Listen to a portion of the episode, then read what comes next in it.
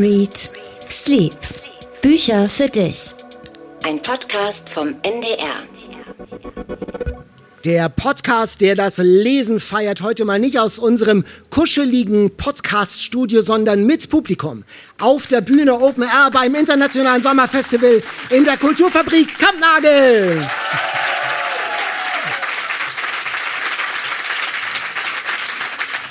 Und für die für diesen besonderen Anlass sind wir natürlich alle drei hierher gekommen. Da haben wir einmal Daniel Kaiser, unser Feuerwerk der Leidenschaft, Metapherkönig und seit der verstörenden Lektüre von Emily Brontes Sturmhöhe sehr auf Harmonie bedacht.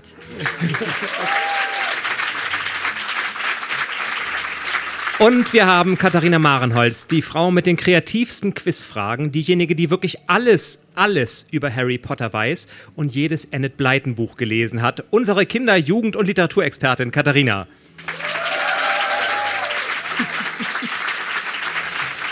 Und dann wäre da noch Jan Ehlert, der mal in der Brian Adams Coverband gesungen hat, aber umsattelte und jetzt ein Lexikon und Fanboy ist aller Literatur-Nobelpreisträger.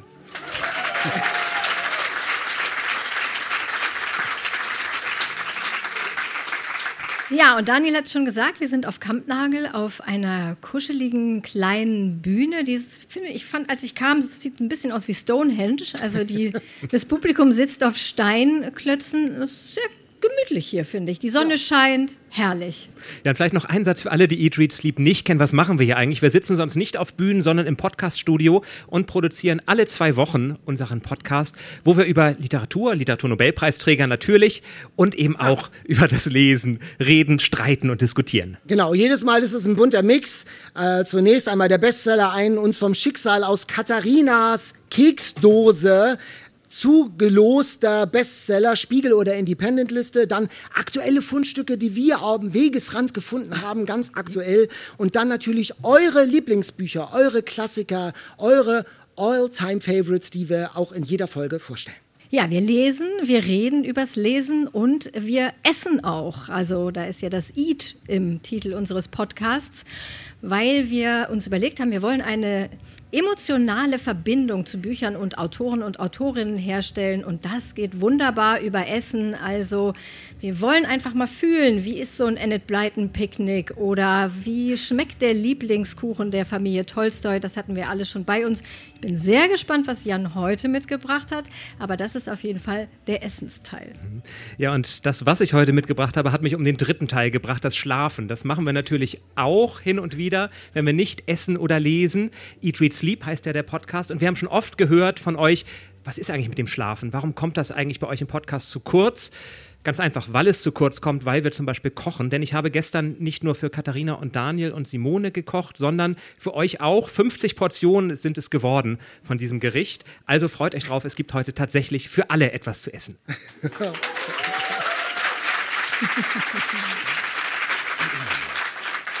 Ja, genau. Und zu guter Letzt noch, wir haben immer einen Gast bei uns im Podcast. Wir wollen uns Büchermenschen einladen, haben wir am Anfang gesagt und hatten schon viele tolle Autorinnen und Autoren dabei. Wir hatten aber auch einen Verleger, eine Bibliothekarin, eine Buchbinderin, eine Übersetzerin. Also wir wollen so den ganzen Kosmos der Büchermenschen gerne bei uns im Podcast dabei haben. Und heute haben wir eine ganz tolle Autorin hier aus Hamburg zu Gast, die norddeutsche Krimi-Queen. Und die schreibt so herrliche Bücher, die eigentlich auch ohne Verbrechen auskommen könnten, würden und vielleicht auch in Zukunft mal sollten. Äh, so tolle Literatur mit so einer so klaren, wunderschönen Sprache. Sie hat schon zweimal den deutschen Krimi-Preis bekommen. Heute ist sie hier direkt im Mang aus St. Pauli, wo ihre Bücher oft oder meistens oder fast immer spielen. Simone Buchholz.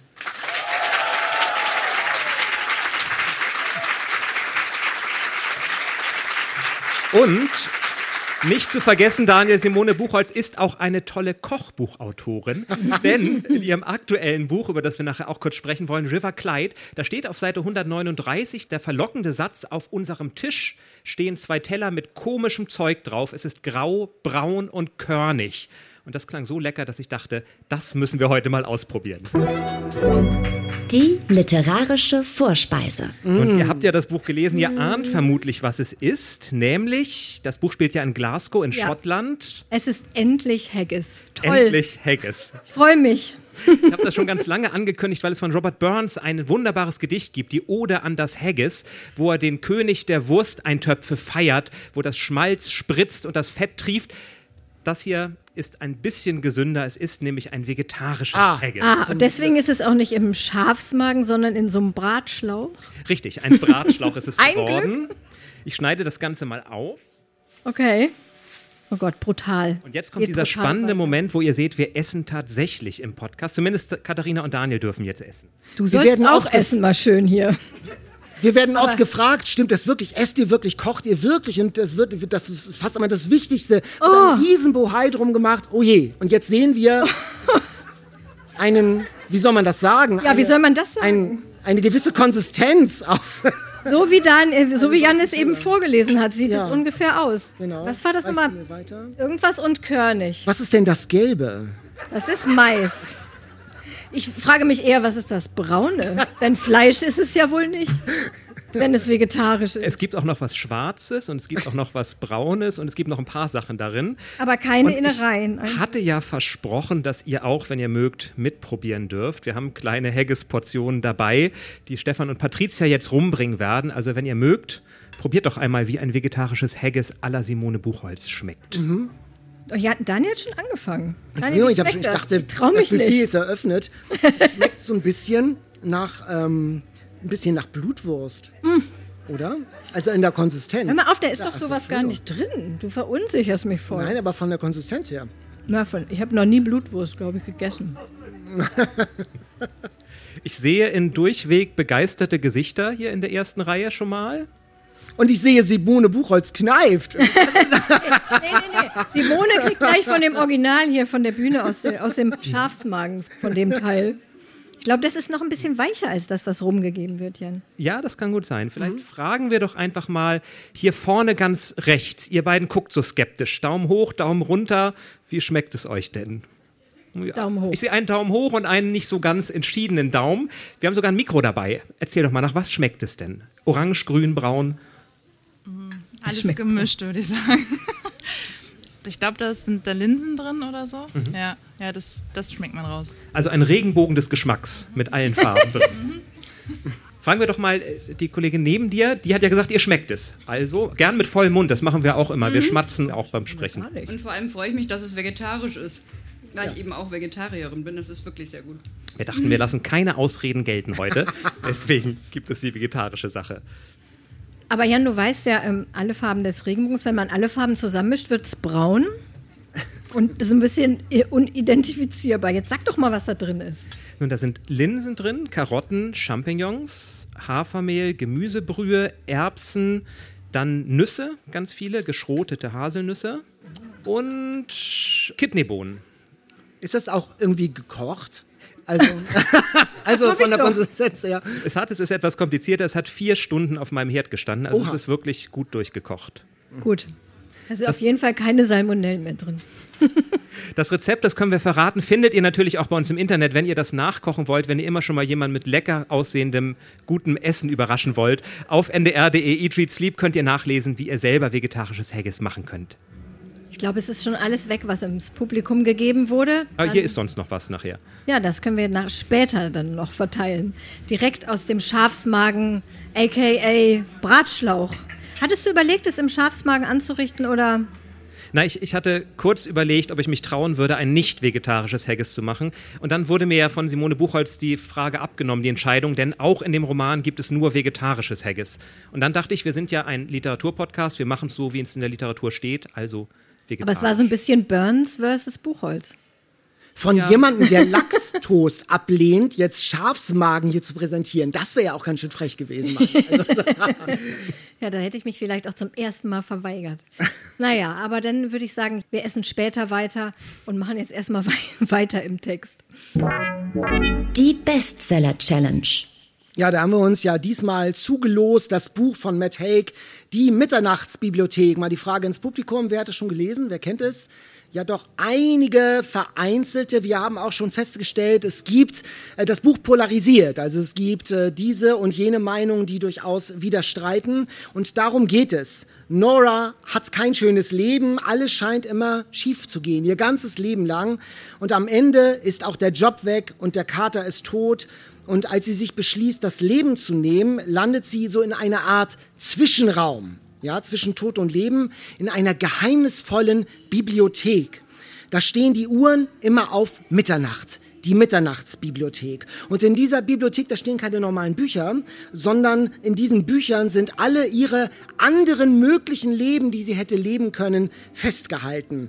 Und von dieser Bibliothek aus startet sie jetzt immer wieder neue Reisen in Paralleluniversen, in denen sie ihre Schwimmkarriere verfolgt hat oder vielleicht ein Rockstar wurde. Ein wichtiges Buch in dieser Bibliothek, ein zentrales ist auch das Buch des Bereuens, das festhält, was man für Fehlentscheidungen in seinem Leben hält. Und Nora hat die Chance, also jetzt aus dieser Bibliothek raus ein besseres, ein perfektes Leben zu finden und es weiterzuführen. Und immer, wenn sie es dann äh, in so ein Leben springt und das nicht klappt, kommt sie wieder zurück in diese Bibliothek. Und so reist Nora durch viele alternative Leben bis, ja bis, und das verraten wir natürlich nicht. Nein. Wie komme ich zu einem glücklichen, wie komme ich zu einem gelungenen Leben trotz aller Widrigkeiten? Darum geht es ja im Kern. Katharina, war die Mitternachtsbibliothek ein Buch des Bereuens für dich? Ähm, ich möchte eigentlich erstmal gerne die WhatsApp zitieren, die du mir geschickt hast. Wir haben ja schon sehr oft gesagt, wir reden vorher nicht über die Bücher, machen wir wirklich nicht. Aber ich habe von dir eine WhatsApp-Nachricht bekommen. Ja, siehst du mal. Ich habe es mir extra aufgeschrieben, weil wir uns ja vorgenommen haben, nicht immer so viel Schlechtes über die Bestseller zu sagen. Und dann hast du mir geschrieben, ja. einer von uns muss was Gutes sagen. Irgendwas. Ich kann es nicht sein und ich hatte erst die ersten Seiten gelesen und ab da hatte ich echt Angst weiterzulesen, weil ich dachte so, oh Gott, wenn ich es dann auch nicht sein kann und Jan auch nicht, dann sind wir wieder bei so einem Bestsellerverriss angelangt. Und ich, ähm, ich kann was Gutes sagen. Ja. Ich fand's. Das Cover ist schön. Nein! oh, das Cover ist auch schön. Blau mag ich. Nee, ich fand's ganz, ich fand's ganz nett. Ich habe es dann ganz gerne gelesen, weil dieser typisch englische Unterhaltungsromanhumor doch manchmal durchkam. Ich fand zu selten, schade, ich fand es insgesamt ein bisschen langweilig und sehr vorhersehbar und manchmal auch nicht ganz schlüssig. Also zum Beispiel, sie kommt dann in diese anderen Leben und kann ja, also weiß eigentlich nichts, aber sagt selber, sie war auch mal in einem anderen Leben und konnte da dann fließend Spanisch. Das fand ich passte nicht so richtig zusammen. Was meinst du, Jan? Ich bin es ja gewohnt, der Einzige zu sein, der, der Bücher gut, gut findet. findet manchmal. Und ich muss ganz ehrlich sagen, ich habe das gern gelesen. Also ich habe diese WhatsApp von Daniel nicht gekriegt, wohlweislich wahrscheinlich. ja. Und ich habe ich habe vorher nicht den Klappentext gelesen, ich wusste gar nicht, was auf mich zukam. Und es beginnt ja mit einer Art Countdown, so und so viele Minuten bevor Nora beschließt zu sterben. Und dann erfährt man nach und nach, wie sie zu diesem Punkt kommt, wo sie wirklich sagt, sie kann nicht mehr weiterleben, sie muss sich jetzt das Leben nehmen. Das fand ich ziemlich spannungsgeladen. Und dann taucht diese Bibliothek auf mit den unterschiedlichen Leben. Und ich mochte diese Idee so sehr, da zu sitzen und zu sagen, Mensch, was wäre denn, wenn ich damals in eine andere Stadt zum Studium gegangen wäre? Was wäre denn, wenn ich damals nicht zum NDR gegangen wäre, sondern Boygroup-Star, was ich eigentlich werden wollte? Oder was wäre denn damals gewesen, wenn ich die Beziehung fortgeführt hätte, statt mich zu trennen? All diese Fragen, die man sich ja in abgewandelter Form sicherlich immer mal stellt. Was wäre, wenn ich in meinem Leben an einer Stelle anders abgebogen wurde? Und allein diese Idee hat mich so gefesselt, dass ich über die Konstruktionsschwächen, die es gibt, da gebe ich euch recht, sehr, sehr gern hinweggelesen habe, weil, ja, weil es mich gefesselt hat und weil es eben eben doch sehr unterhaltsam erzählt ist. Ja, aber mich stresst das auch so ein bisschen, diese Vorstellung, jetzt über alle möglichen Varianten meines Lebens nachzudenken, die ich noch hätte leben können. Also das ähm, hat mich fast ein bisschen unter Druck gesetzt. Aber ich weiß, dass das viele tatsächlich auch abgeholt hat. Also wir haben ja viele Mails auch bekommen dazu und auch Nachrichten bei Instagram, dass viele gesagt haben, ja, in bestimmten Lebenssituationen kann das sehr tröstlich sein, das mhm. Buch. Richtig. Alexandra hat uns zum Beispiel geschrieben, sie sagt, sie hat selber als Betroffene Depression und Suizidalität erlebt und sagt, der intensive Schmerz, der wurde wahnsinnig gut beschrieben. Und da musste sie schon etwas langsamer tun, um damit klarzukommen. Aber sie hat, findet, es hat sie genau angesprochen und es hilft eben auch in solchen Situationen, kann Trost geben. Aber jetzt haben wir so viel Gutes über das Buch gesagt, Daniel. Jetzt kannst du Ja, loslegen. jetzt kannst du mal Also, von. ja, Achtung, ich kann das Achtung. alles, nein, ich kann das alles tatsächlich auch verstehen, dass man in bestimmten Lebenssituationen äh, das als einen mutmachenden Text auch begreift und ähm, auch eine Perspektive für sich und so überlegt, wo ähm, nochmal zu reflektieren, wo hätte ich anders abbiegen können, was bereue ich in meinem Leben. Aber ich habe jetzt ganz normal den Klappentext gelesen und wusste, wie es ausgeht. Ich wusste, wie es ausgeht. Es war so vorhersehbar. Ich fand es konstruiert, ich fand es bemüht und letztlich langweilig. Meine Augapfel hatten schon Muskelkater vom Augenrollen die ganze Zeit. Sie taucht ja eben nicht in die Leben ein, wie du sagst, sondern äh, sie äh, ist ja wie eine Fremde und äh, hat ja gar keinen Kontext zu ihrem Leben. Und wenn dann irgendwas Negatives auftaucht in diesem Leben, was sie besucht, dann äh, nimmt sie das schon als Scheitern wieder an. Also das, das war nicht richtig durchdacht. Die, die Grundidee mit der Bibliothek fand ich auch ganz, ganz gut eigentlich. Aber letztlich bleibt es doch so ein gefühliges Geraune, auch vom Buch des Bedauerns und so. Es gibt eine Stelle, die ich toll fand. Da dachte ich, ja, jetzt, Jetzt geht's los, Seite 164. Hugo kommt ins Spiel. Da trifft sie. Da trifft sie auf dem Boot bei so einer Gletscherexpedition. Äh, In einem Leben ist sie so Gletscherexpertin. Da trifft sie so einen Typen und er erkennt sie. Er weiß, dass sie hier fremd ist. Und er hat, er hat auch nämlich so eine Mitternachtsbibliothek. Er ist so auch so ein Reisender, ein Slider, wie er sagt. Bloß bei ihm ist es keine Bibliothek, das kann man, glaube ich, spoilern. Es ist eine Videothek. Und da habe ich gedacht, now we are talking. Jetzt geht's los. Jetzt erleben wir eine ganz neue Geschichte äh, über Fremdsein im Leben und, und so. Aber nein, der lässt das sofort wieder fallen. Äh, das taucht, glaube ich, noch einmal taucht der Hugo auf. Und wir begeben uns wieder in die Fahrrinne zum erwartbaren Ende. Ja, aber das, aber das ist doch oft so, dass man das Ende kennt. Bei Jane Austen weißt du auch, dass Elizabeth Bennet am Ende Mr. Darcy kriegt. Aber das Spannende Spoiler. ist doch nur. Ja, oder nicht- vielleicht auch nicht. Es gibt ja auch noch den Mr. Bingley. Man, es kann sein, dass sie sich vielleicht noch anders entscheidet in einem anderen Leben. Aber es ist doch spannend zu sehen, wie man dahin kommt am Ende, oder? Auch wenn man weiß. wo Aber es ist ja immer dasselbe. Sie hat ja immer, Ja. sie freist in ein Leben und dann, ach nee, doch nicht. Es ist jedes Mal dasselbe. Aber ich möchte über diesen, diesen Suizidgedanken noch einmal sprechen, weil ich das richtig ernsthaft finde. Also man müsste das Buch in Wahrheit mit einer Triggerwarnung versehen. Bei dem eine enorme Fallhöhe, die aufgebaut wird in diesem Buch am Anfang, dass ihr Leben ist in ihrem Empfinden so schlecht und so niederschmetternd, dass sie sich das Leben nehmen möchte. Da muss dann die Lösung am Ende auch die Kraft haben, das aufzufangen. Und ich habe den Eindruck, dass das echt nur so eine Küchenpsychologie am Ende ist, in der Wertigkeit irgendwo zwischen Glückskeks und Abreißkalender. Es ist wirklich nicht befriedigend. Das sind wirklich ganz flache Sachen. Ja, man muss denn das Leben mit Inhalt füllen. Das ist mir dann wirklich zu wenig. Dazu ist das Thema zu ernst. Ich fand es auch ein bisschen wenig und ich habe mich wirklich gewundert, äh, als ich gelesen habe, dass der Autor selbst depressiv ist und selbst auch schon einen Suizidversuch hinter sich hat. Und da dachte ich dann, okay, dann kann man vielleicht auch nicht so darüber urteilen, was hilft in der Situation. Also er muss es ja dann vielleicht eher wissen als, als wir, wo wir, ich setze mal voraus, dass du mit deinem Leben ganz zufrieden bist Ja. und du auch. Ich jedenfalls schon. Das ist vielleicht was anderes dann. Aber ne? wir haben auch, in der, eine Hörerin hat uns ja auch äh, geschrieben, dass die gesagt hat, oh, das war schon echt harter Stoff für mich in der Situation, Ja. das so zu lesen.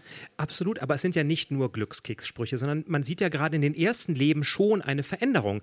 Also das erste Leben, wo sie eintaucht, da heiratet sie eben doch den Mann, Dan heißt er, glaube ich, in den sie sich verliebt hatte und den sie dann kurz vor der Hochzeit hat stehen lassen. Und sie heiratet ihn und stellt dann fest, naja, sie dachte damals vielleicht, sie war verliebt, aber Dan ist mittlerweile Alkoholiker und der Traum von dem gemeinsamen Pub, den man aufbauen wollte, der hat sich doch als ziemlich trist herausgestellt. Sie ist nur anderen Träumen hinterhergelaufen. Und das wird dann nicht so plakativ draufgeschrieben, lebe dein Leben, lebe deinen Traum oder träume nicht dein Leben, lebe deinen Traum, so heißt es, sondern es wird wirklich an Beispielen gezeigt. Und man kann mitverfolgen, dass das Leben, was erst so verlockend erscheint, dann eben doch nicht so ist, weil man eben immer das ganze Leben nehmen muss und weil sich auch andere Leben weiterentwickeln. Ich fand, das war schon an einigen Stellen subtiler, als du es jetzt darstellst. Nein, ich habe es wirklich als überhaupt nicht subtil empfunden, sondern wirklich als irgendwas, was meine Botschaft, die mir tätowiert wird, ohne Narkose. Also es ist eine wirklich, nein, es ist wirklich, ich fand es überhaupt nicht subtil. Also, aber äh, so kann Bin- man auch einen Bestseller unterschiedlich äh, lesen und sehen. Ich bin heute so in der Mitte von euch, Ja, also genau. meinungsmäßig und auch Ja. positioniert. Ich fand es aber auch wirklich, es ist so ein bisschen Jojo Moyes für Arme. So. Also Jojo Moyes hat ja so eine ähnliche, ja, die, die hat ja immer auch die ähnlichen Themen. Und ich würde sagen, wenn man die 15 oder was Bücher, die sie so geschrieben hat, durch hat, dann könnte man auch zur Mitternachtsbibliothek durchaus greifen. Also wem würdest du, nee, du würdest es gar nicht verschenken, wem würdest du es schenken? Ähm, ich würde das wahrscheinlich schon Freunden schenken, die sich viel damit beschäftigen, ob man im Leben nicht was falsch gemacht hat, ob man damals nicht doch eine andere Entscheidung hätte treffen sollen. Da kenne ich schon ein paar, die das wirklich wie so eine Bürde mit sich rumschleppen und immer sagen, hätte ich doch, hätte ich doch. Und da glaube ich, kann das Buch tatsächlich ganz wohltuend sein. Aber ich möchte noch was Gutes über Matt Haig sagen. Ich habe nämlich zufällig, der schreibt ja viele andere Bücher, viel Fantasy übrigens, auch in Science Fiction, das ist ja eigentlich was für dich, Jan, aber auch Kinderbücher. Und ich habe zufällig gerade sein neuestes Kinderbuch gelesen, Efi und die Macht der Tiere. Und das hat mir sehr gut gefallen. Ab neun. Was Versöhnliches zum Schluss. Matt Haig, die Mitternachtsbibliothek aus dem Englischen von Sabine Hübner, ist bei Drömer erschienen und hat 320 Seiten. Aber wir haben auch noch, ja, gern. Ja, Applaus für Matt Haig. Genau, aber wir haben natürlich an dieser Stelle auch immer noch andere Bücher, die wir gelesen haben in den vergangenen Wochen. Und wir dachten, wir machen heute mal einen ganz kleinen Themenschwerpunkt, weil wir hier sitzen mit Hygienekonzept. Ihr müsst alle die Masken aufhaben. Vielen Dank dafür, dass ihr das mitmachen. Danke für das Organisationsteam, dass wir hier auf dieser Bühne trotzdem heute feiern können, aber eben unter Corona-Auflagen. Und das schlägt sich natürlich auch längst in der Literatur nieder. Es gibt unglaublich viele Bücher, die sich mit Corona befasst haben. Katharina, hast du da gute beigefunden? Also unglaublich viele habe ich eigentlich gar nicht gefunden, aber ich habe so das Gefühl, jetzt mit den neuen Herbsttiteln, dass das Thema in die Bücher so einsickert, dass es so am Rande eine Rolle spielt. Ich habe gerade das neue Buch von Daniela Krien, äh, bin ich gerade noch dabei, das zu lesen. Das ist irgendwie kein zentrales Thema, aber es wird erwähnt. Und Juli C. hatten wir ja schon, da wurde es ja nachträglich reingeschrieben, ich das nochmal kurz erwähnen darf. Und so, so mehrere Bücher, wo man merkt, also man, man liest es heraus, aber es ist kein zentrales Thema. Es gab ein Buch, das hieß sogar Corona, das ist schon im letzten Oh ja, Sommer das- das erschienen sehr von schlimm. Martin Meyer, ein alterner Buchhändler, denkt, er hat Corona und findet dann die sieben Bücher, ich glaube es sind sieben, die er in seiner Quarantäne haben möchte. Also da findet man auch viele Klassiker der Weltliteratur. Nicht nur die Pest von Camus, sondern eben auch einige andere. Fand ich Du allerdings sehr so sehr. zäh. Das, Nee, ich mochte das nicht so. Dann kommen wir doch mal schnell zu den Büchern, die du mochtest. Na, wir haben dann tatsächlich auf, äh, zu, zur Vorbereitung auf die Folge festgestellt, dass wir ähm, beide ein Corona-Buch gelesen haben, was teilweise mehr, manche, eins mehr, eins weniger damit zu tun hat. Und ich habe mitgebracht das 14-Tage-Date von René Freund. Und wir erwähnen es ja sehr oft im Podcast, dass Daniel nicht so gut mit Büchern umgeht. Alle, die hier sind, können sich das nachher gerne mal angucken. das Wieso habe ich dir geliehen. Und guck mal, wie das jetzt aussieht. Was ist denn damit? Naja, das ist hier, da sind Flecken drauf und abgestoßen hier.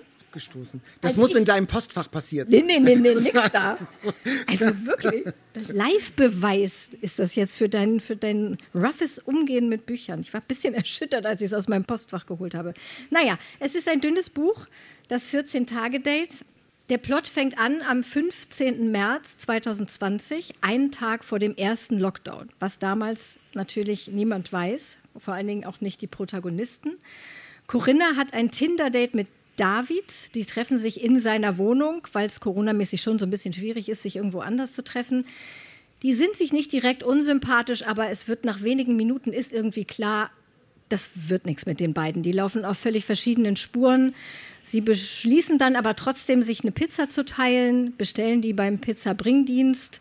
Es stellt sich dann heraus, Corinna kennt den Pizzaboten auch, weil sie in der Pizzeria arbeitet, hatte sie vorher nicht gesagt.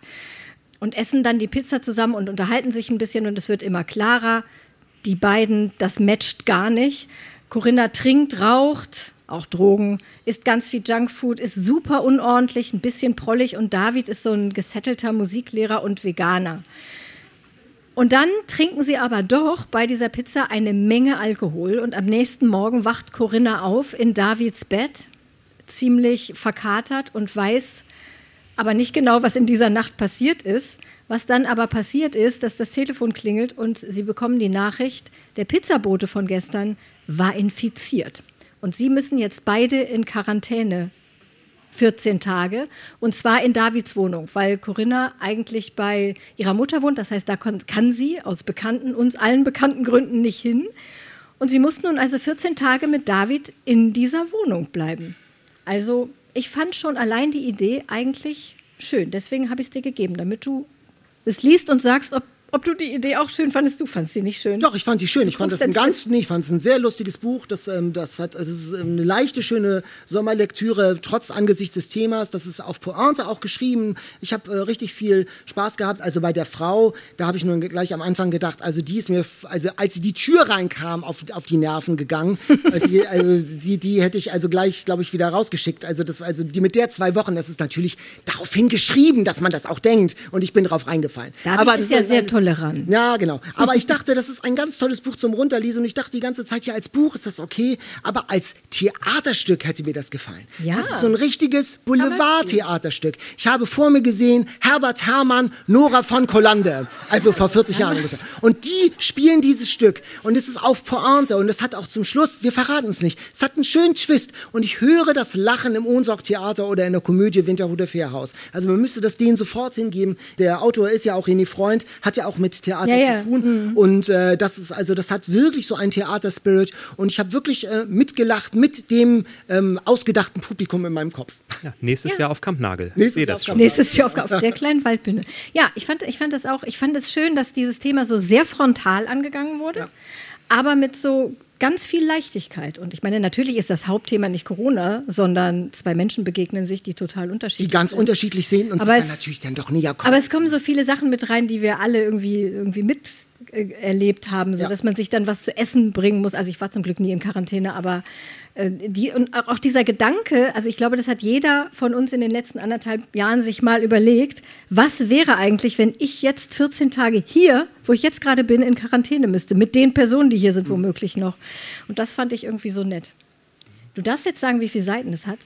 Was soll ich sagen? das musst du sagen, weil ich es mir nicht Du hast notiert es nicht habe. notiert. Also es hat 160 Seiten und kostet 18 Euro. Und deswegen ist der Preis, das Preis-Seiten-Verhältnis nicht so gut.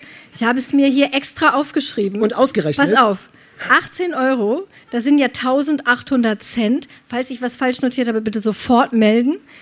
Ähm, dann rechnet man 1800 durch 160 und kommt auf 11,25 Cent pro Seite. Oder? Stimmt doch, oder? Wir testen das gleich beim nächsten Buch. Ich habe es auch mit dem Taschenrechner gerechnet. Ich habe ein etwas dickeres Buch mitbekommen und ich meine, es ist auch eine etwas bessere, ja, es hat mehr Seiten und es ist nur unwesentlich äh, teurer. 22 Euro. Für René Freund kaufen wir dann nächstes Jahr die Knapp 200 Theaterkarte. Dann lohnt 300. sich das wieder. ja, genau. Es ist äh, die Wüten. Die Wütenden und die Schuldigen von John von Düffel, das neue Buch, ist gerade erst rausgekommen. Es ist eine Familiengeschichte ähm, über mehrere Generationen. Es ist Maria, eine Ärztin, und die muss in Quarantäne. Und in ihrer Wohnung sitzt sie da auf 70 Quadratmetern und dann hat der über ihr einen Wasserschaden. Dann geht sie hoch und klopft und dann ist das ein Rabbiner.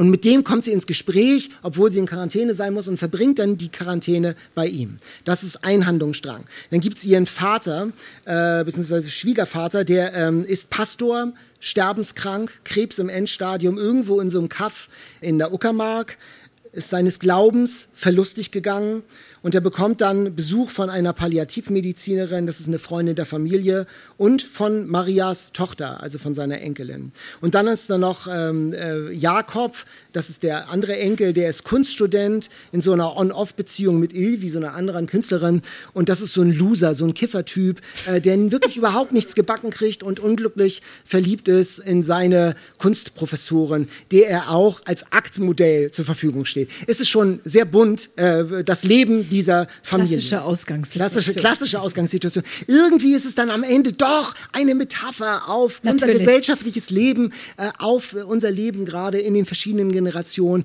auf unsere Vorfindlichkeit sozusagen in Corona. Ich finde schon, es ist ein äh, gutes Buch, ich habe das sehr gerne gelesen. Irgendwie verlieren sie sich geografisch über Corona. Sie verlieren den Kontakt zueinander mit diesen ganzen Beschränkungen, aber sie haben sich alle schon vorher ganz lange emotional verloren.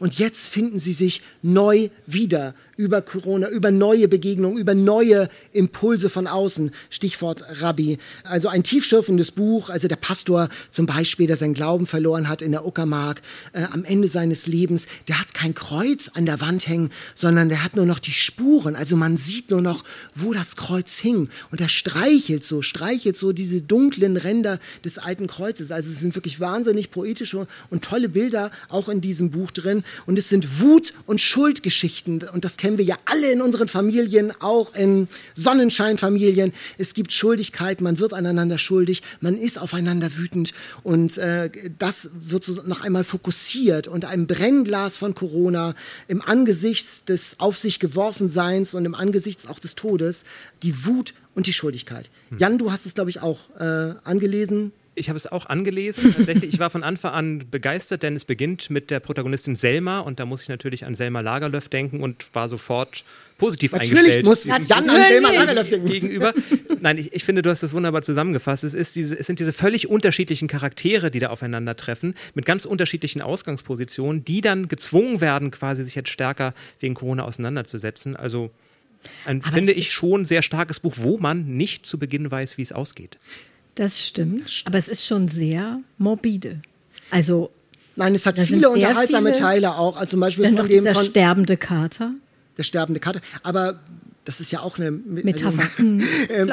Jakobs, Jakobs, Kumpel, Jakobs Kumpel Hank, das ist zum Beispiel eine sehr lustige Das Figur. ist Das ist, so, ein, so ein Drogendealer, der halt äh, ein ähm, Plädoyer für eine betäubte Gesellschaft hält. Das ist schon äh, auf so eine Art ganz unterhaltsam. Aber also der es ist gibt, nur ganz kurz da. es gibt, ja, es gibt aber helle, viele helle, lichte Momente und auch die Dorfsituation in der Uckermark hat auch viele ähm, schöne, helle, lichte Momente. Also das ist jetzt nicht so morbide, ähm, wie es m- möglicherweise klingt, wenn man von einem sterbenskranken Pastor hört oder so. Also ich Apropos musste mich, ganz, entschuldige, du darfst gleich deine Überleitung. Noch einen Satz. Ich musste, ich, ich fand die erste Hälfte super und musste mich dann ein bisschen zum Ende vorkämpfen tatsächlich. Aber ich bin auch nicht so pastoral. Vielleicht liegt es daran. Wie wer? Ähm, es Weißt gibt du- auch einen ganz tollen Twist am Ende. Also das hättest, da hättest du noch wirklich äh, vorblättern Ich müssen. alles also du hast, du hast alles durchgelesen. Okay. Ja. Der Twist, Der Twist am Ende ist seltsam. mich. Nein, der Twist ist. Doch, der Gut, ist sehr apropos seltsam. seltsamer Twist, ich muss jetzt ja doch mal ein sagen, bisschen, ein bisschen John von Düffel. Die Wütenden und die Schuldigen, ist bei Dumont erschienen und hat ähm, 300 Seiten, etwas mehr und kostet 22 Euro. Und die Seitenpreis, Das machen wir jetzt nicht, denn Gut, okay. Jan möchte ganz dringend seine Überleitung sprechen. Ja, aber jetzt fällt mir zur Seitenpreisbindung nichts mehr als Überleitung ein. Also mache ich es einfach ganz anders. Ich habe auch ein Buch gelesen, ein tolles Buch, das sowohl morbide ist als auch seltsame Twists hat und ganz viele Metaphern, nämlich River Clyde von Simone Buchholz, ein Roman mit der Staatsanwältin Chastity Riley. Das ist mittlerweile ihr zehnter Roman, der zehnte, in dem sie ermittelt, wobei ermitteln stimmt nicht so ganz, denn in diesem Buch ist Chastity eher damit beschäftigt, sich eine Auszeit zu nehmen, nachdem bei ihrem letzten Einsatz ihr Partner ums Leben gekommen ist. Und so ergibt es sich, dass sie Post aus Schottland bekommt, der Heimat ihrer Vorfahren, und dort hat sie ein Haus geerbt. In Schottland, genauer in Glasgow, da reist sie hin, versucht sie also das Vergangene zu verarbeiten mit viel, reichlich Alkohol. Und gleichzeitig erfahren wir, wie ihre Kolleginnen und Freunde in Hamburg mit dem gescheiterten Ver Befreiungsversuch, es war eine Geiselnahme, wo sie die Geiseln befreien wollten, umgehen. Aber bei allen Traumata, das Verbrechen ruht nicht. Skrupellose Immobilienmanager haben eine ganze Straße in Hamburg niedergebrannt und müssen gestoppt werden. Und auch hier weiß man ganz sicher nicht, wenn man die ersten Seiten liest, wie das Ganze ausgeht und wo es hingeht. Und Simone Buchholz ist heute unser Gast.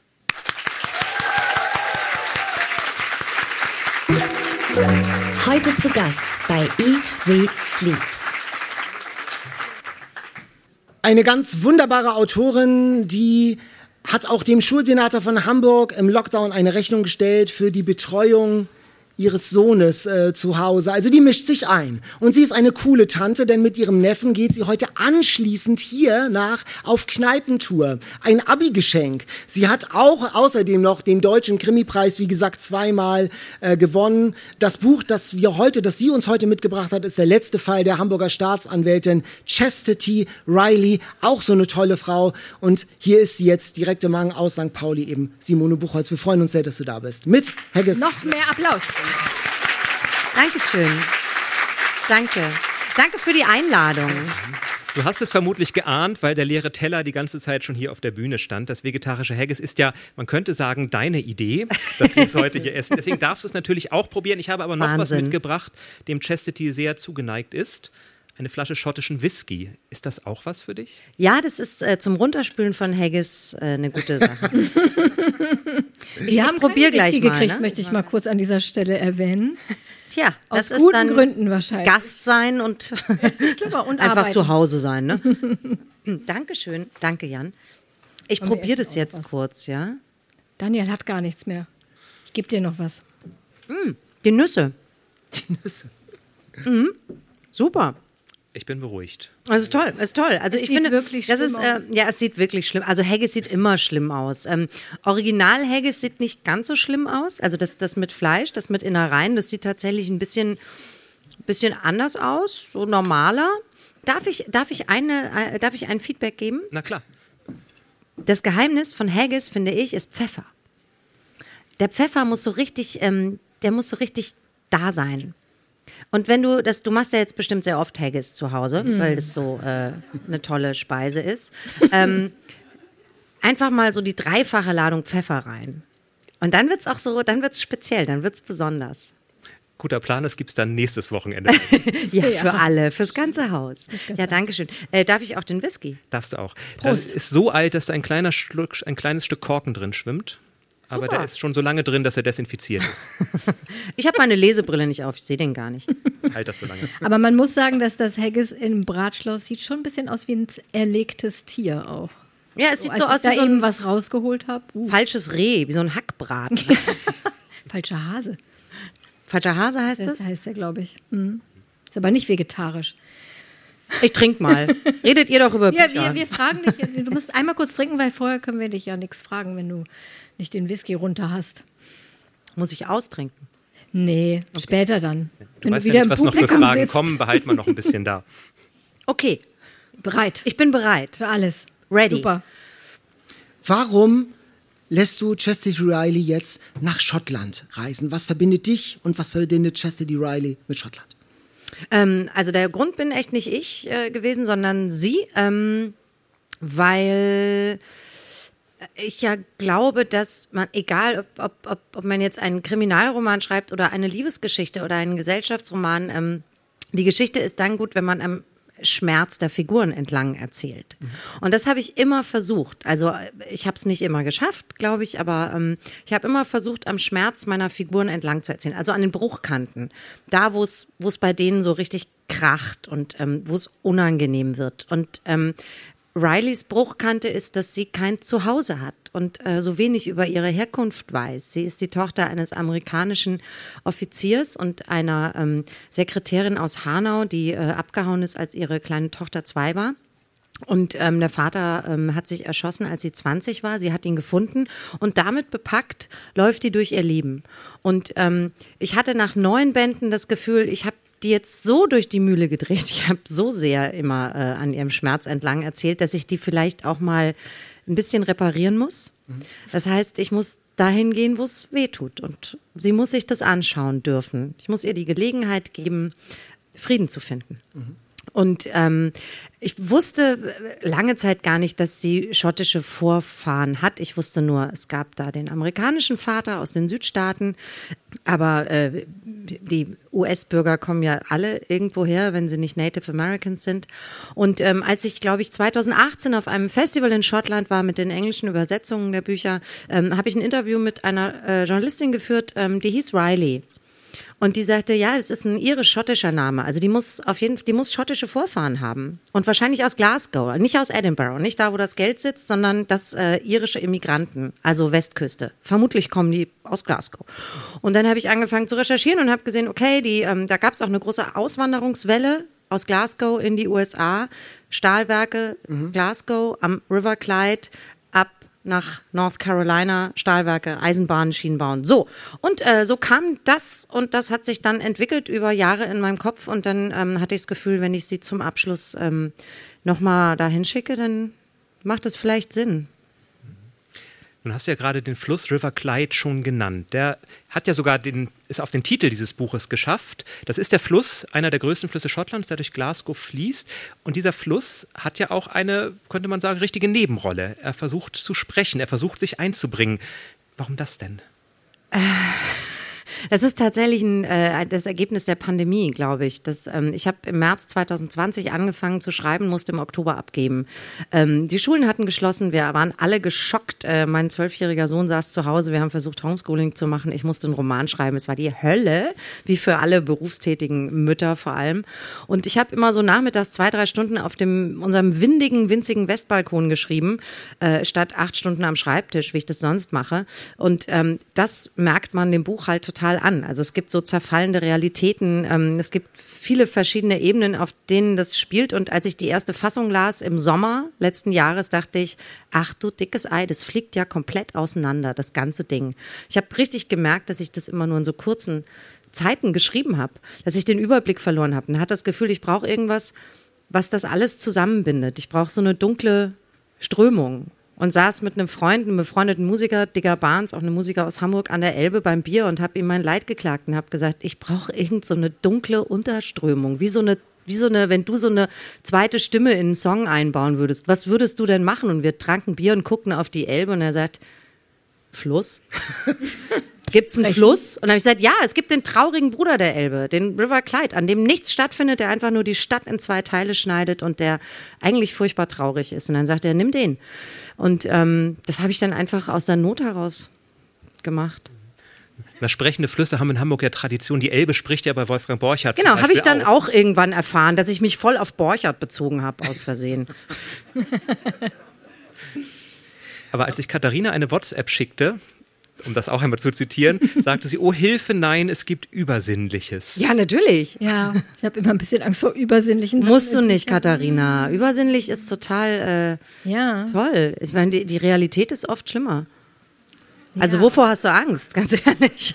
Sprechende Flüsse sind jetzt nicht so meins in Büchern. Deswegen war ich erst so ein bisschen schockiert, als er angefangen hat zu sprechen. Aber es passiert ja noch sehr viel Reales zum Glück. Ja, und ich finde ja Irritation und Schockmomente beim Lesen ganz gut. Also ich will ja, ich will ja die Menschen nicht beruhigen mit dem, was ich schreibe. Ich will sie beunruhigen. Mhm. Sonst ich kann beruhige ich, mich gerne mit Büchern auch.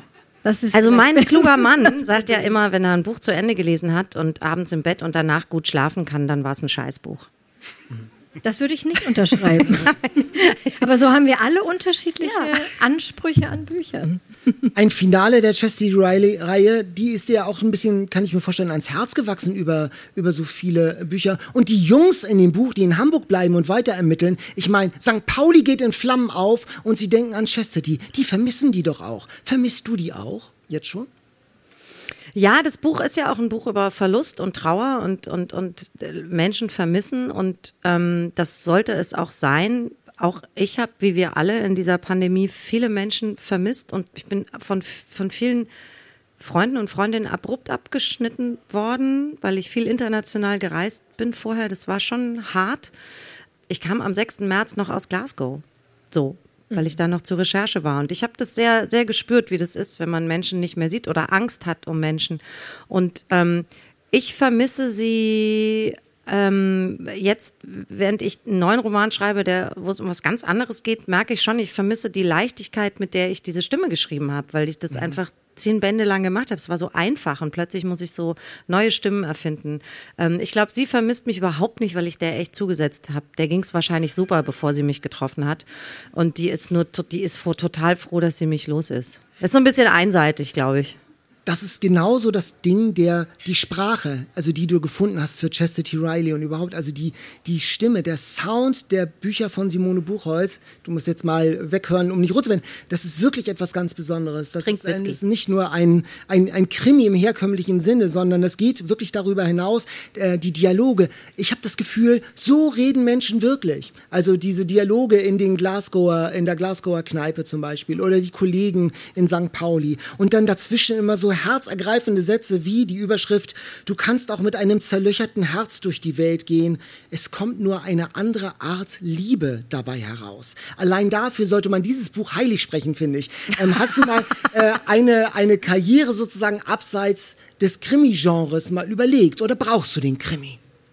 Äh, nee, ich habe mich mit dem Buch tatsächlich vom Kriminalroman verabschiedet, weil wie äh, Jan vorhin schon gesagt hat, es wird gar nicht mehr so viel ermittelt, es werden nur noch Seelen ermittelt. So kann man das so, so kann man, kann ich mir das schön reden. Der Noir ist ja nicht Investigating Cases, Ja. sondern Investigating Souls und das mache ich da jetzt. Und damit bin ich aber auch durch. Ich hab, äh, fand es toll, mir über zehn Jahre diesen Werkzeugkoffer anzureichern, aufzufüllen mit, mit Handwerk, was man im Genre halt dann echt gut machen kann und gut lernt. Und jetzt habe ich richtig Lust auf was anderes und jetzt mache ich auch was ganz anderes. Nämlich? Ein Schiffsroman. Abenteuer. Gegen- Zombies. Gegenwärtig? Oh, übersinnlich. ja, viel übersinnliches. Gegenwärtig oder Vergangenheit? Von bis. Also das Schiff fährt da, wenn ich jetzt, äh, also nach jetzigem Stand fährt das Schiff seit 1934. Und fährt aber jetzt immer noch.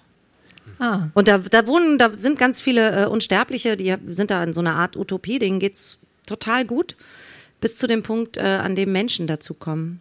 Und dann kippt das Ding. Habt ihr gesehen, wie ich die Wespe gerade so, ja, das war sehr lässig. ohne hinzuschauen? Fand ich auch Hinzuschauen. krass. Ja. Ganz elegant. Sehr elegant. Keine Abzüge in der Ich B-Note. mich auch ein bisschen nervös, dass die ganze Zeit diese Wespe um dich rumfliegt, aber du hast es Das sehr ist gut im Griff. Witchcraft, Katharina. Das Ja. ist Hexerei. Das Nee, das sind die Blumen auf deinem Kleid. Da ist sie wieder. Aber du hast es voll im Griff, wollte ich gerade sagen. Ja, ich schluck sie Ja, es gleich, glaube ich. Du sagtest ja auch, du magst es, wenn mal was Furchtbares passiert. ne? Es sind Wegen Gott. zwei. Wespen hier. Zwischen zwei. Wir müssen zum Ende kommen. Ich habe keine Angst vor den Wespen, das wird schon gehen. Du sitzt dann auf deinem jetzt sonnendurchfluteten kleinen Balkon Mittenmann in St. Pauli und schreibst oder wie ist dein Schreibprozess? Ja, ich sitze da. äh, Ich sitze auch viel an meinem Schreibtisch jetzt wieder, weil Schule ist ja wieder auf. Und äh, da ist nicht immer ein Schreibprozess. Da sitze ich auch viel und quäl mich wie alle Autorinnen und Autoren. Das ist nicht so romantisch und toll, wie man sich das vorstellt. Das ist echt verdammt harte Arbeit. Und ähm, ja, da sitze ich und denke ganz viel nach. Und wenn ich Glück habe, schreibe ich auch was auf und hoffe, dass ich die Deadline halte. So geht's immer weiter, Jahr um Jahr. Das ist vollkommen eintönig. Deshalb auch das Übersinnliche. Klingt nur aufregender, als es ist. Autorin. Denkt man. Aber wir haben schon von Dörte Hansen gelernt, dass es manchmal sehr hartes Brot ist. Ja. Komm, kommst du dabei denn auch zum Lesen von anderen Büchern? Von Krimis, Zombie-Romanen, Klassikern? Ja, also ich, ich lese schon auch viel äh, ähm, aus, aus Recherchegründen natürlich, weil ich wissen will, wie, wie ist das da gemacht, wie, wie läuft das, ähm, wie hat die Kollegin das gemacht oder der Kollege, ähm, aber ich brauche auch das Lesen für meine Seelenhygiene. Also ich, ähm, ich lese tatsächlich viel und ich äh, lese abends im Bett. Oder höre Podcasts. Wenn ich unkonzentriert, wenn ich zu unkonzentriert zum Lesen bin, höre ich wirklich viele Podcasts. Ähm, aber meistens lese ich ja. Ich lese Bücher nicht immer fertig, bin inzwischen ziemlich gnadenlos. Es gibt ja ein ganz historisches Vorbild vielleicht auch für Chastity Riley, nämlich ein Autor, der auch seinen Protagonisten sehr viel zugemutet hat. Johann Wolfgang von Goethe, nämlich die Leiden des jungen Werther, wo das Leiden auch schon im Titel ist. Hast du das mal lesen müssen? Hast du eine Meinung dazu? Ich habe es in der Schule gelesen und äh, fand es damals, weil ich auch so in meiner Sturm- und Drangzeit war, glaube ich, wahnsinnig gut. Äh, inzwischen, wo ich eine mittelalte Frau bin, geht mir die Figur Goethe, also der Autor, der Kollege, äh, ganz schön auf den Zeiger mit seiner Arroganz. Der hat zum Beispiel Heinrich von Kleist gesagt, einem jungen, aufstrebenden Autor, der wirklich talentiert und besonders und wild und, und, und aufregend war und der ihm seine Penthesilea geschickt hat, auf den Knien meines Herzens, schrieb er. Dazu muss man wissen, dass der sich sehr, sehr jung umgebracht hat, weil er so an der Welt gelitten hat. Und Goethe schrieb ihm so zurück, ähm, er sei geisteskrank und er soll sich mal behandeln lassen. Und sowas finde ich im Nachhinein, muss ich sagen, je mehr ich über Goethe weiß, desto mehr denke ich, ach, muss ich nicht mehr lesen, muss ich mich nicht mehr mit beschäftigen. Sicher ist, es kommen keine Zombies vor in die Leiden des jungen Werther, deswegen werden wir dich jetzt für unsere nächste Diskussion von der Bühne wieder verabschieden dürfen. Aber nicht ohne dir auch ein Geschenk zu geben, nämlich unsere wunderbare Eat, Read, Sleep Schürze, damit du auch für die nächsten Romane, was essen eigentlich Zombies, das schon mal vorkochen kannst. Menschen, Jan. Im Zweifelsfall Menschen. dich, Jan. Im Zweifelsfall dich. Und zwar dein Gehirn. Entschuldigung. Gut, noch ein guter Grund zu sagen, vielen Dank, dass du da warst, Simone. Danke, danke.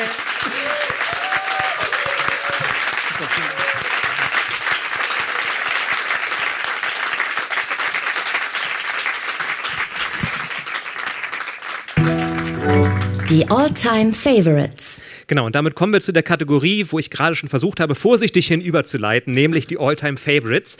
Meine Lieblingskategorie, das ist nämlich die, wo ihr uns eure Lieblingsbücher empfehlt. Eure Herzensbücher, Romane, Gedichtbände, Theaterstücke, die ihr immer wieder zur Hand nehmt und sagt, lest dieses Buch, das hat mein Leben wirklich bereichert. Und da haben wir unglaublich viele tolle Empfehlungen von euch bekommen, die auch unser Leben und unser Podcast-Leben, glaube ich, schon sehr bereichert haben. Ja, genau.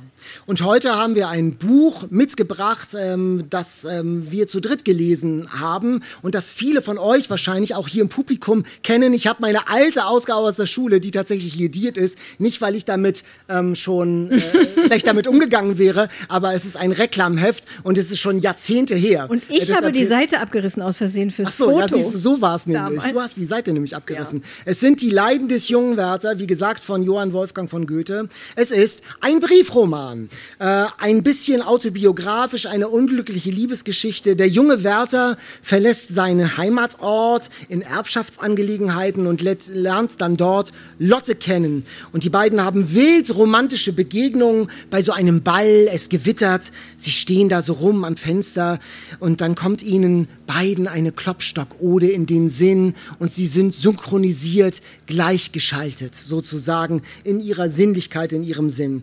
Dummerweise ist Lotte schon Albert versprochen. Sie sind verlobt, die beiden heiraten auch und Werther bleibt, also kurz gesagt, allein und äh, begeht Suizid. Und das war damals ein ungeheuerliches Buch, ähm, das gesellschaftliche Tabu. Es gab einen Werther-Effekt. Viele Menschen, viele junge Menschen haben sich danach tatsächlich das Leben genommen. Es gab eine Werther-Tracht, so ist Goethe auch durch die Gegend gelaufen. Äh, blauer Frack, gelbe Weste, Messingknöpfe und äh, es ist ein äh, Plädoyer für mit Werther mitzuführen. Im Vorwort schreibt Goethe das, ihr könnt seinem Geist und Charakter eure Liebe nicht versagen. Ein moderner Roman, ein neuer Typus Mensch, der da ähm, auch beschrieben wird, mit einer neuen Religion, keine Dogmen mehr, nicht mehr die alte Kirche, sondern äh, die Naturverbundenheit, ähm, mit einem neuen Ich, mit einem neuen Selbstbewusstsein, eine Empfindsamkeit. Und ich musste in der Schule, das habe ich jetzt in meinen alten Schreibstift, Bleistift-Aufzeichnungen wiedergefunden für die Klausuren, immer zählen, wie oft das Wort Liebe, Herz und Seele ähm, auftauchte. Und das war eben neu und radikal. Das aufgebrochene Syntax, Bindestriche, dauernd ach und mit einer Anzahl Ausrufungszeichen, die man sonst nur bei Wutbürgern im Internet in Kommentaren findet. Und dann eben dieser Satz auch, der das ganz gut zusammenfasst. Ach, diese Lücke. Diese entsetzliche Lücke, die ich hier in meinem Busen fühle. Ich denke oft, wenn du sie nur einmal nur einmal an dieses Herz drücken könntest, diese ganze Lücke würde ausgefüllt sein.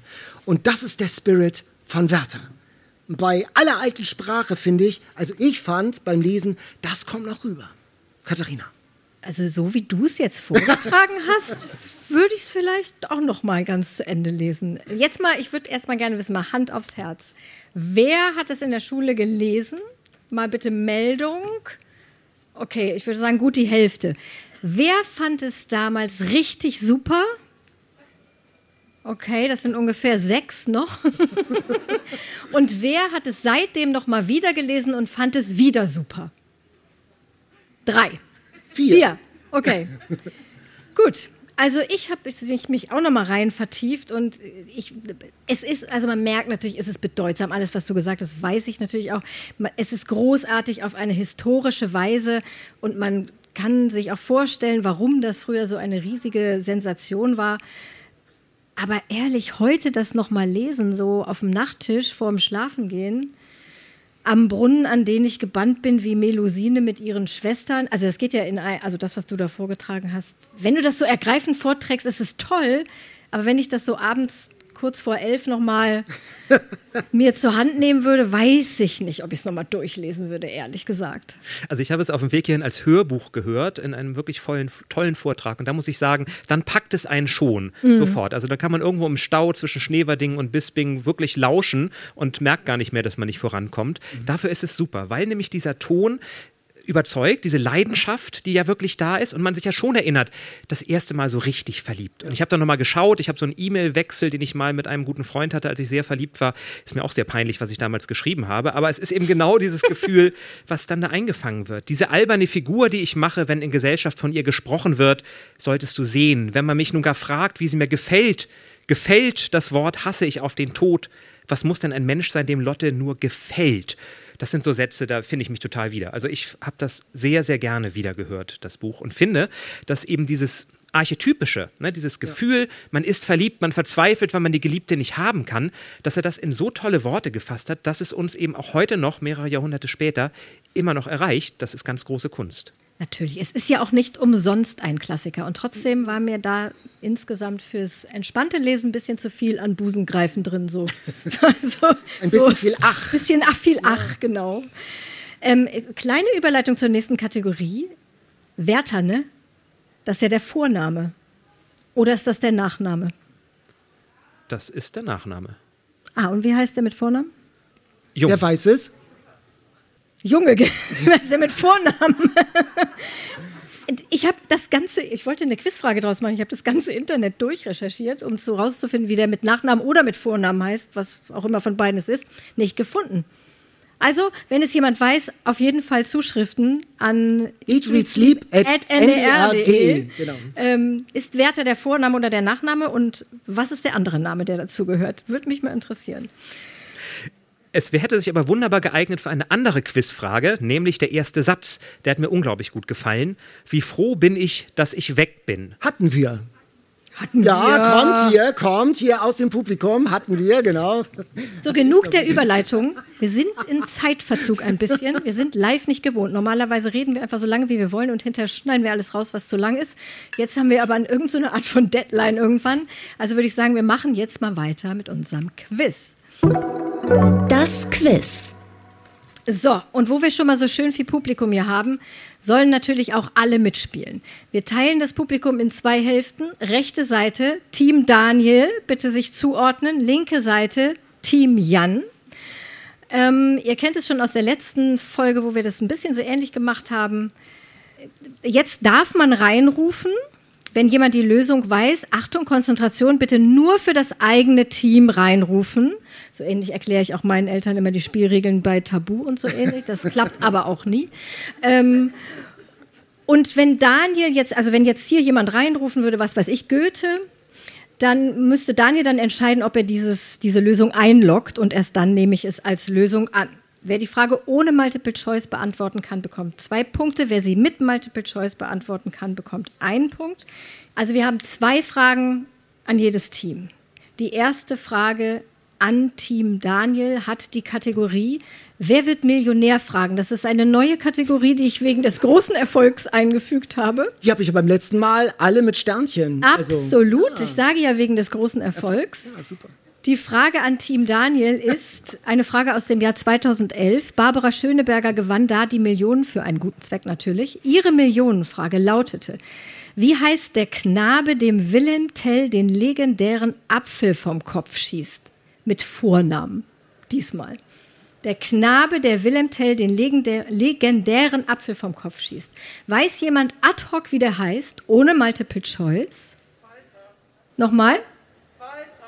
Ganz ah, sicher? Jemand sagt Walter. Jetzt musst du verhandeln, ob du das annimmst. Ah, wie ist die Meinung? Wie ist die Meinung hier?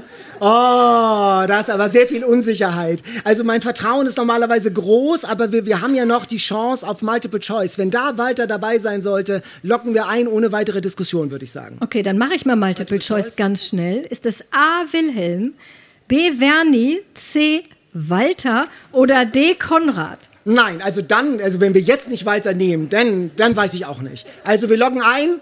Walter, genau. Und das ist richtig. Ja!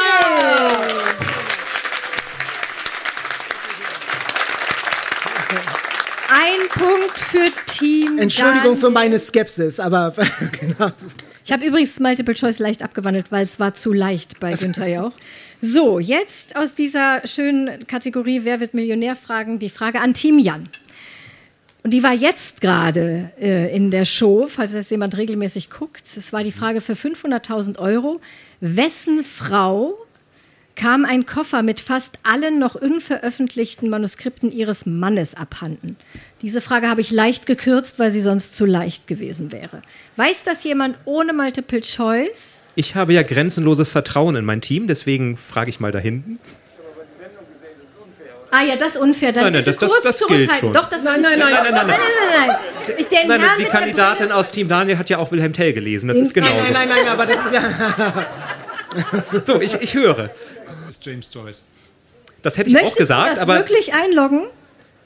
Ich bin jetzt Ja, also ich- ich- ich- Sind Sie ich- sich da ganz sicher, Herr Ehlert? ich bin mir da ganz sicher. Wenn er Wollen sich sicher Sie ist, bin nicht ich mir auch ganz sicher. Wenn er sich befragen? nicht sicher ist, habe ich ja noch ein bisschen Haggis zur Belohnung. Okay. Multiple Choice wäre gewesen A. Ernest Hemingway, B. Bertolt Brecht, C. James Joyce, D. Franz Kafka. Möchtest du trotzdem bei James Joyce Wir bleiben bleiben? trotzdem bei James Joyce. Das ist leider falsch. Ah! Sorry. Ich habe alle Chancen gelassen. es war Hemingway, also beziehungsweise es war seine Frau, die ähm, wollte von Paris aus zu ihrem Mann in die Schweiz reisen, 1922. Und hat auf dem Bahnhof kurz den Koffer mit den Manuskripten aus den Augen gelassen und dann war der weg. Und mit allem darin, was Hemingway bis dahin geschrieben hatte, es blieben nur zwei Geschichten übrig. Eine, die Hemingway an einen Redakteur geschickt hatte gerade, also die war gerade unterwegs, und eine, die er in einer Schublade eingeschlossen hatte. Alles andere, Kurzgeschichten, Papiere und sein unvollendeter Roman war weg, nie wieder gefunden. Wie gern würde ich diesen Koffer finden? Ja, also das kann sogar ich mitzählen. Wir haben sonst aber auch noch einen Assistenten, der mitzählt. 1 zu 0 für Team Daniel. Kommen wir zur zweiten Frage.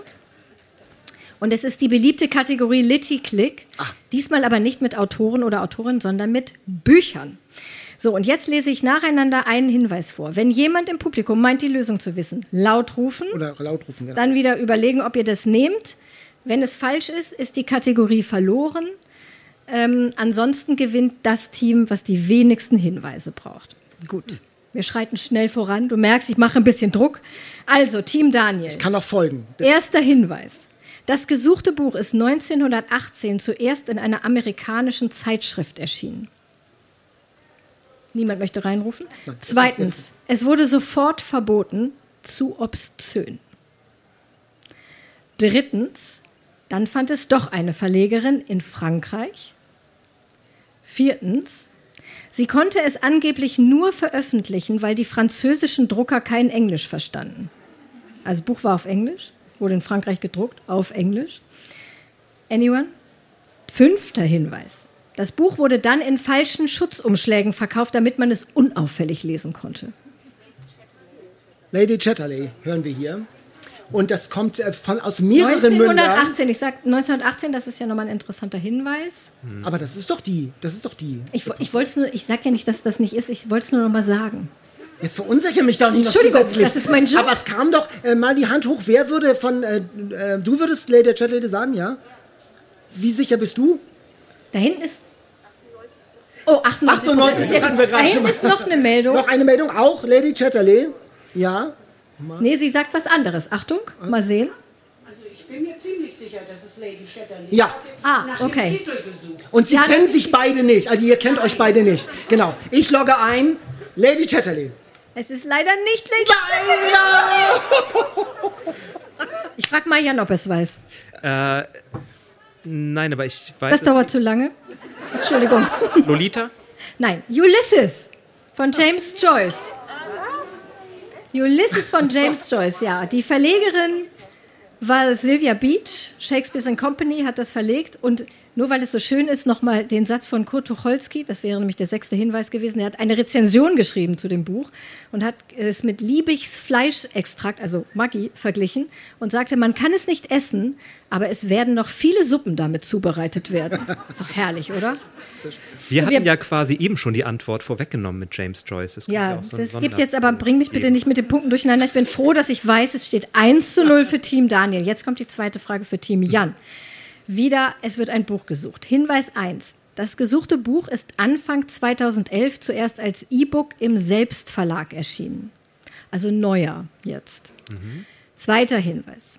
Einige Monate später hat ein kleiner, unbekannter australischer Verlag das Buch als Taschenbuch herausgebracht. Dritter Hinweis. Die Geschichte war ursprünglich Fanfiction zur Twilight-Saga. Hm. Vierter. Keine Stephanie Meyer-Fans hier im Publikum? Leider nicht. Es wurde von einer Autorin geschrieben. Ja, stopp, stopp, stopp. Eine wir, doch, wir haben hier einen, jemanden, der es weiß. Ähm, ich denke, es ist Shades of Grey. Möchtest du das schon jetzt einloggen?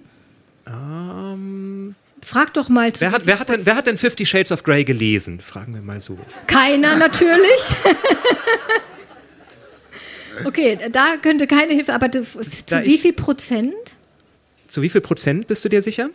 Ähm, also ich weiß, dass es Fanfiction zu Twilight war. Das, äh, Das reicht so mir. Dann, dann finde ich, ähm, obwohl wir gewinnen ja auch, weil Daniel ja verloren hat, wenn wir noch einen Hinweis kommen lassen, oder? Ähm, äh, ja, Dann hören wir uns den noch mal an wir und gönnen dann uns nehmen noch wir einen weiteren dann Hinweis. nehmen wir ELJ. Das hast du sehr logisch Sehr hergeleitet. Es gab bald zwei weitere Teile. Wir suchen also eine Trilogie.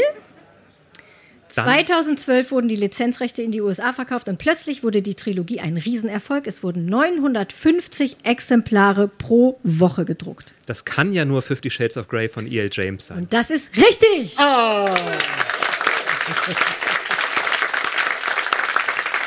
Vielen Dank dafür. So, das ist jetzt unentschieden. Deshalb gibt es jetzt eine Schätzfrage, die gönnen wir uns jetzt noch. Achtung, Schätzfrage. Da gewinnt dann das Team, was am nächsten an der tatsächlichen Zahl dran ist. Das meist übersetzte Buch der Welt ist Pinocchio von Carlo Collodi. In wie viele Sprachen wurde es übersetzt? Wie Pinocchio beraten Ka- wir uns denn jetzt am besten? Durch Rufen auch. durchrufen einfach. Ganz archaisch, würde ich sagen. Also ich rufe mal eine lockere 100 in die Runde. Mehr? Okay, klarer Ruf 165 für dein Team, Daniel. Ja, nee, 165 finde ich ein bisschen sportlich, oder? Das ist sportlich. Jetzt hört doch bei uns nicht zu, wir beraten uns Was, was würdet ihr? Frag mal dein Team. Also ich finde 165 ist ja ein bisschen wenig, oder? Ja. Also wir würden mehr sagen. Wirklich? 200. Nee, ne? 200 finde ich gut. Ich meine, allein die Bibel ist ja in mehr als 160 Sprachen. Naja, Bibeln zählen, zählt bei sowas nicht mit, sowas das ist nicht so, mit. so kirchliche Ja, dann Werke. sagen wir drei. Also wirklich. Das Nein. ist ja schon Shades of Grey mehr übersetzt. Ich finde 200 ist ein guter Tipp. also ihr sagt 200. Also wir würden dann sagen weniger als 200. Sehe ich bei uns da ein Nicken? Sind wir da? Ja, da sind wir ein Nicken. Also wir würden sagen weniger als ja, 200. weniger als 200 ist ja gar keine Zahl. Na, dann sagen 199. Okay, 199. Die richtige Antwort ist 260. Na, Damit, damit hat Timian dieses Quiz gewonnen. Applaus. knapp, ganz knapp. Dankeschön. Ich würde sagen, ich gebe eine Runde aus für alle, die möchten. Sehr, sehr knapp. Bestseller Challenge. Ja. Die Auslosung. Der redet dennoch weiter. Wir losen in jeder Folge ein Buch aus, das wir dann von der Bestsellerliste, das wir in der nächsten Folge dann besprechen. Wir haben zwei Bestsellerlisten, Spiegel und Independent Buchverlage und die kommen in diese Keksdose, die bunt beklebt ist in Eat, Read, Sleep Farben von Katharina. Und Folge für Folge ziehen wir also ein Buch und reden dann Tacheles. Genau, und bis jetzt hatten wir ganz viele Bestseller, die uns nicht ganz so gut gefallen haben. Vielleicht haben wir diesmal mehr Glück. Katharina, du darfst ziehen, denn in der nächsten Folge sind Daniel und ich und Moritz Rinke dann Dann ziehe ich jetzt für, ich, hier darf man mal reingucken. Da sind kleine Bücher drin mit den Titeln. Okay, ich ziehe, ich ziehe, ich ziehe. Schön, dass ich für euch ziehe. Kann ich total entspannt ziehen. Es ist, ah, Daniela Krien, Der Brand. Ich habe Ah. es bereits erwähnt. Ich lese es gerade. So ein Pech. Aber wir sind gespannt auf deine Meinung. Kennt jemand von euch schon Daniela Kriens, der Brand? Ja. Da hinten sehe ich ein paar Hände. Lohnt es sich? Können wir uns freuen? Mal ganz laut rufen. nicken. Hopp oder top? Kurz ist ein nicht zu unterschätzendes Argument. Ja. Das ist für uns gar kein Kriterium. ja, super. Dann schreibe ich euch eine Mail, wie ich es fand. Vielleicht könnt ihr mich dann zitieren. Das machen wir. Wir freuen uns also auf die nächste Folge, die dann wieder als in Anführungszeichen normaler Podcast bei uns im Studio aufgezeichnet wird und in zwei Wochen am Freitag im Podcastkanal zu hören sein wird. Daniel, ich, Moritz Rinke und Daniela Krien. Ja, und alle Folgen gibt es auch bei uns im Internet unter ndr.de-eatreadsleep und auch bei uns in der ARD Audiothek. Das war toll hier heute auf Kampnagel. Das hat super Spaß gemacht mit euch, mit Quiz und mit Simone Buchholz. Vielen Dank, dass ihr da wart. Super.